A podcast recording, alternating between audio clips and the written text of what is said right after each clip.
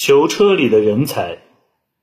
齐桓公继位后，要求鲁国国君鲁庄公杀了公子纠，并把管仲送回齐国治罪，否则就要发兵攻打鲁国。鲁国实力弱小，畏惧齐国，只能照办。就这样，管仲被关在囚车里，押送到了齐国。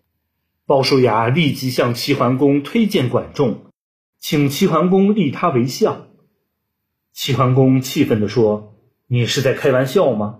管仲阴险狡诈，他暗箭偷袭，差点要了我的命，你竟然还让我重用他？”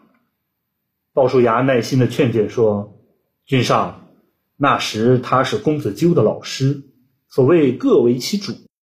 正是因为他对公子纠十分忠心，所以才会想杀你。”如果他是您的老师，也一样会这么对待公子纠的。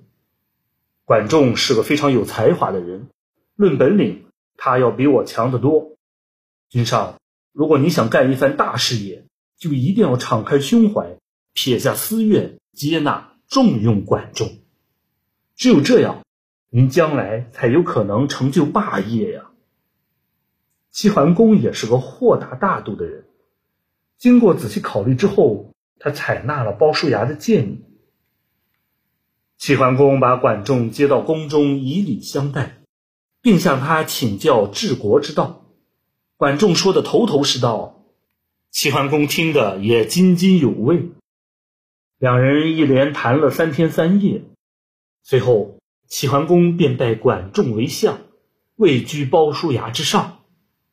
而管仲上任后，推行了一系列有效的革新措施。使齐国日益强大起来。